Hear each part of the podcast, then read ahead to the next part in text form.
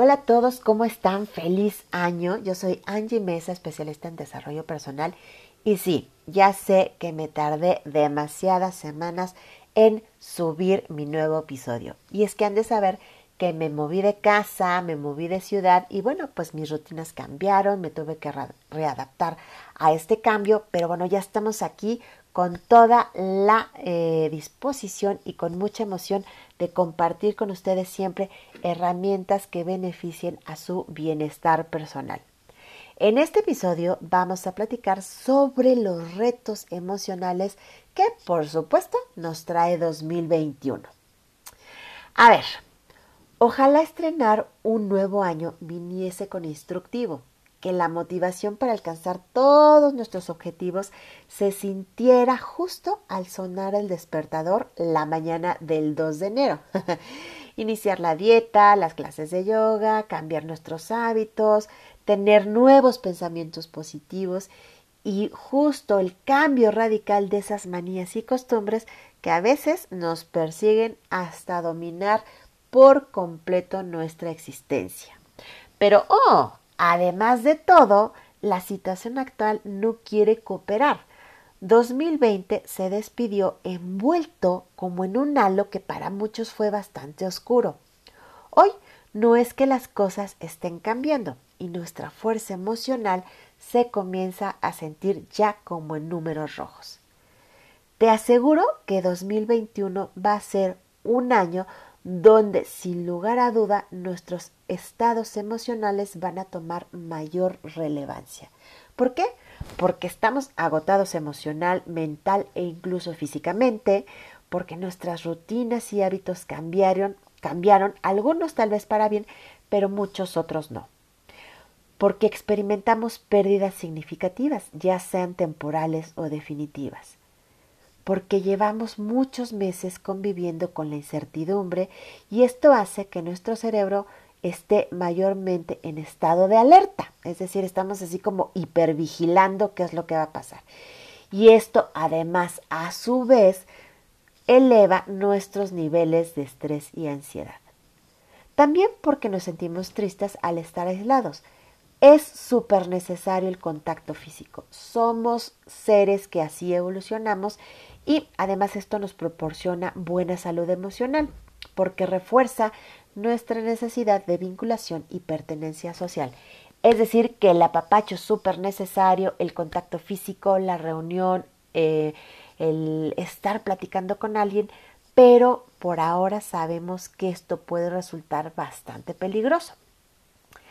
También eh, sucede que en muchos de los casos hemos tenido que esforzarnos más para asegurar, asegurar nuestra subsistencia. Es decir, nos estamos teniendo que, eh, es más, tenemos que redoblar esfuerzos en algunos de los casos para llevar el famoso pan a nuestras mesas.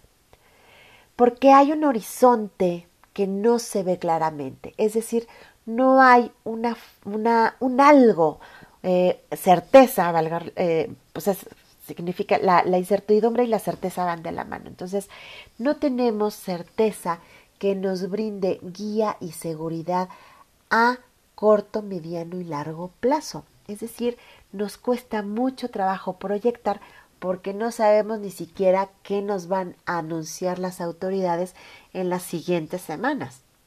Entonces, ¿cómo le hacemos? Bueno, veamos. Como hay varias cosas que tenemos que readaptar o reaprender en nuestra actual realidad, aquí te voy a dejar algunas sugerencias con cosas que te pueden ayudar a buscar acciones o soluciones en la medida de lo que tú particularmente necesites.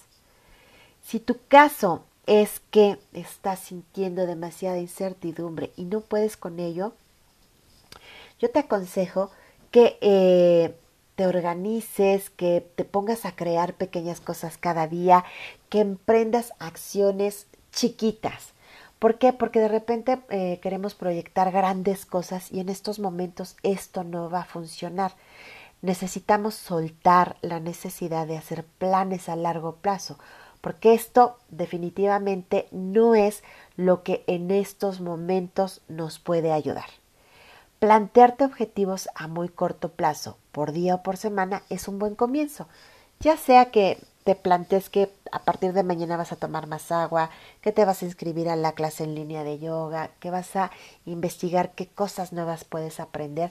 Ve haciendo pequeñas cosas. Estas eh, rutinas que vamos añadiendo a nuestra vida en pequeñas dosis son mucho mejores y sobre todo ahora que cuando de pronto queremos cambiar de la noche a la mañana o de una semana a otra. También necesitamos ejercitar más la respiración consciente. En la incertidumbre, eh, lo que nos pone ansioso es no estar viviendo el momento presente. Nuestra respiración, eh, a lo contrario que te estoy platicando, nuestra respiración nos regresa a este momento y nos ayuda a oxigenar mejor nuestro organismo. El estrés y la ansiedad hace que nuestra oxigenación disminuya. Entonces, pues qué mejor momento que elevar nuestro nivel de oxigenación de manera positiva. Aprende algo nuevo, mantén tu mente enfocada en cosas que sí puedes gestionar y tente paciencia. Ahora vamos con el enojo. Para el enojo hay varias cuestiones. Ejercitarnos es una de las principales cosas que podemos hacer. Salir a caminar si dices es que yo no me quiero ejercitar o yo no tengo ganas, porque además de todo luego nos ponemos como nuestros moños. yo no tengo ganas o yo la verdad es que no sé si quiera ejercitarme ahora. Entonces sal a caminar, obviamente con todas las precauciones que ya conocemos, pero necesitamos movimiento. El movimiento nos ayuda muchísimo a disminuir positivamente esta emoción que es el enojo. Bebe más agua y si puedes beber agua en pequeños sorbos pausados mientras escuchas música que te dé felicidad, tranquilidad, o que te ponga de buenas, te va a ayudar muchísimo. ¿Por qué? Porque esta acción de pausar, tragar, escuchar música te pone en un estado emocional mucho más tranquilo. El enojo es una emoción muy activa, tiene muchísima energía. Entonces, si estás constantemente enojado, esto puede resultar en ira, en frustración, por ejemplo, y no queremos eso. Necesitamos mayormente estados emocionales más tranquilos y positivos. También es necesario que disminuyas el consumo de noticias. Aunque sientas la gran necesidad de saberlo todo, esto no va a hacer que la vida se resuelva ahora. Entonces dosifica tu necesidad de estarte enterando de todo y, ok, si una vez, una hora al día quieres saber de las noticias más importantes, pues bueno, pero hay gente que de repente pasa el tiempo entero buscando información y, posteando y compartiendo y ya hasta entran en debates, disminuye, sobre todo si estás viviendo mucho enojo en este momento, disminuye el consumo de noticias, sobre todo las noticias que no son nada alentadoras. A ver, aquí hay una cuestión súper importante, trabajar en la humildad. Esto es un gran tema porque las personas que se enojan regularmente echan pleito y, se enojan con la vida y con los sistemas y con el gobierno y con la persona de al lado que no trae eh, puesto su cubrebocas de manera correcta. La humildad eh, a veces es significada como escasez de recursos o con la falta o como eh, la falta de carácter de, carácter en la persona. Ambos conceptos cuando estamos hablando de emociones son erróneos. Tener humildad es conocer nuestro lugar y valor en el mundo y es entender que no estamos exentos de que nos pasen cosas, porque a veces así de cómo es que a mí me pasó esto y por qué no te habría de pasar. A todos nos pasan cosas, hay momentos buenos y malos y hay que transitar la vida con ello. Muy bien, ahora vamos con la tristeza. Date un tiempo razonable para sentirla. Casi siempre luchamos contra las sensaciones molestas en vez de buscar sanarlas. La tristeza, por ejemplo, nos ayuda a reflexionar, a buscar momentos de introspección y eh, nos ayuda un poco como a replantear qué queremos hacer en los siguientes días. Solo un consejo, no te quedes a vivir en ella. Platica con gente de tu entera confianza. Esa red de apoyo con la que sabes que cuentas. No esperes que ellos te resuelvan las cosas. Solo comparte lo que sientes. ¿Por qué? Porque sabernos escuchados incrementa nuestra sensación de alivio. Esta sensación de alivio como de que estamos sanando algo por dentro. Entonces, platica con gente que, eh, que sea de tu confianza, no que te no que te incremente la tristeza ni que te meta ideas ahí como extrañas y termines peor, sino gente que sepas que es medianamente sensata por lo menos. y además, aquí hay un punto importante también. Busca ayuda profesional si sientes que la tristeza te rebasa o que ya llevas mucho tiempo intentando algunas cosas y nada te funciona. Es momento de la responsabilidad emocional personal. Así es que no dudes en consultar especialistas para que te ayuden a moverte de ahí, porque la tristeza en estos momentos puede resultar inclusive peligrosa. Así es que hacernos responsables de lo que sentimos. Mueve las energías de tus lugares habituales. Una persona triste que mueve sus lugares, que limpia, que ordena, que tira, que depura, que reacomoda, eh, que compra flores para su casa, plantas eh, o pequeños objetos de decoración siempre incrementa o sale más rápido de estos estados emocionales. ¿Por qué? Porque la tristeza es una emoción muy densa, como muy tranquila, de mucho estar en cama, en la cobija, no sé qué. Pero cuando nos empezamos a mover, entonces movemos también esta energía y nos ayuda a replantearnos, pues ahora sí que de aquí a dónde, ¿no? ¿Qué, qué va a suceder posteriormente? ¿Qué voy a hacer conmigo? Otra cuestión que nos puede ayudar u otra actividad que nos puede ayudar es eh, el uso de la aromaterapia. Siempre funciona. La, aromaterapia es buenísima y siempre la voy a recomendar. Yo hace muchos años estudié un poco de aromaterapia y la verdad es que los aportes son buenísimos. Si no sabes cómo utilizarla, existen muchas formas de contactar a personas que te pueden proporcionar una guía mucho más pro para que la utilices y la incluyas a partir de ahora en tus hábitos y rutinas. Bueno, ahora platiquemos un poco de la frustración. Primero que nada, para las personas que se sienten infinitamente frustrados o frustradas y que además frustración, enojo y confusión y todo, bueno, así sentimos que hay un este como hervidero de abejas arriba de, nuestro de nuestra cabeza, primero que nada, respira. Cuando sentimos este sentimiento, nuestro cerebro se confunde.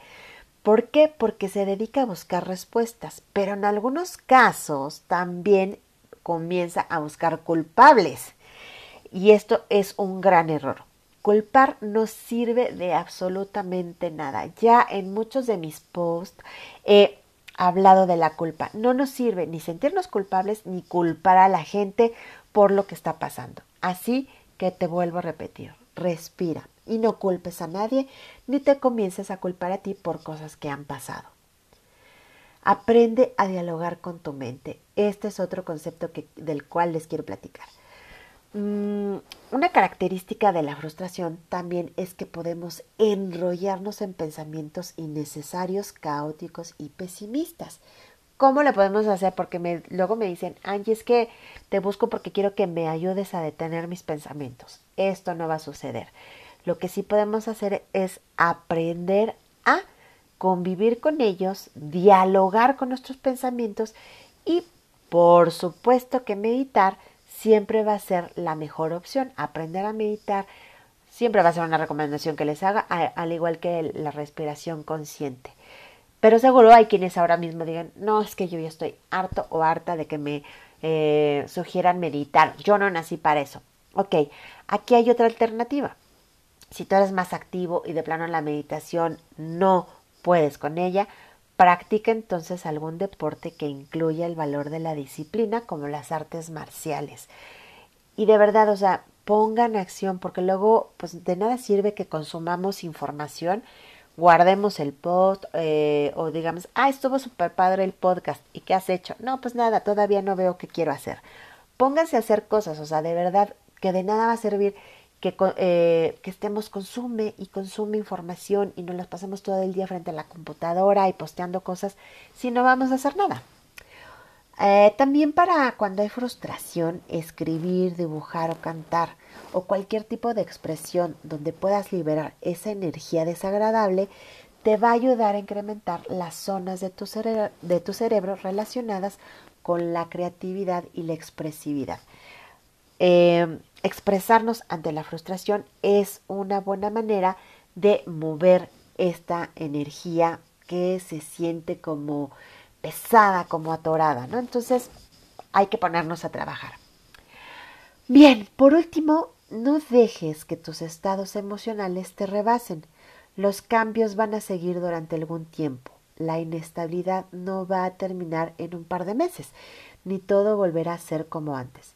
Algo que ya sabemos, pero que nos estamos resistiendo mucho a creer y a aceptar. Nuestros nuevos retos son transitar en el, en el presente sin ansiedad, dejar de buscar culpables y hacer nuestro cachito de responsabilidad correspondiente.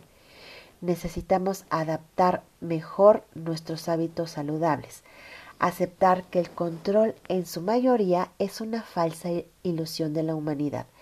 La autoobservación, el autoconocimiento, la meditación, la creatividad, actuar más como comunidades y no como personajes separados de la historia, ayuda a que nuestros niveles emocionales vayan cambiando de manera positiva.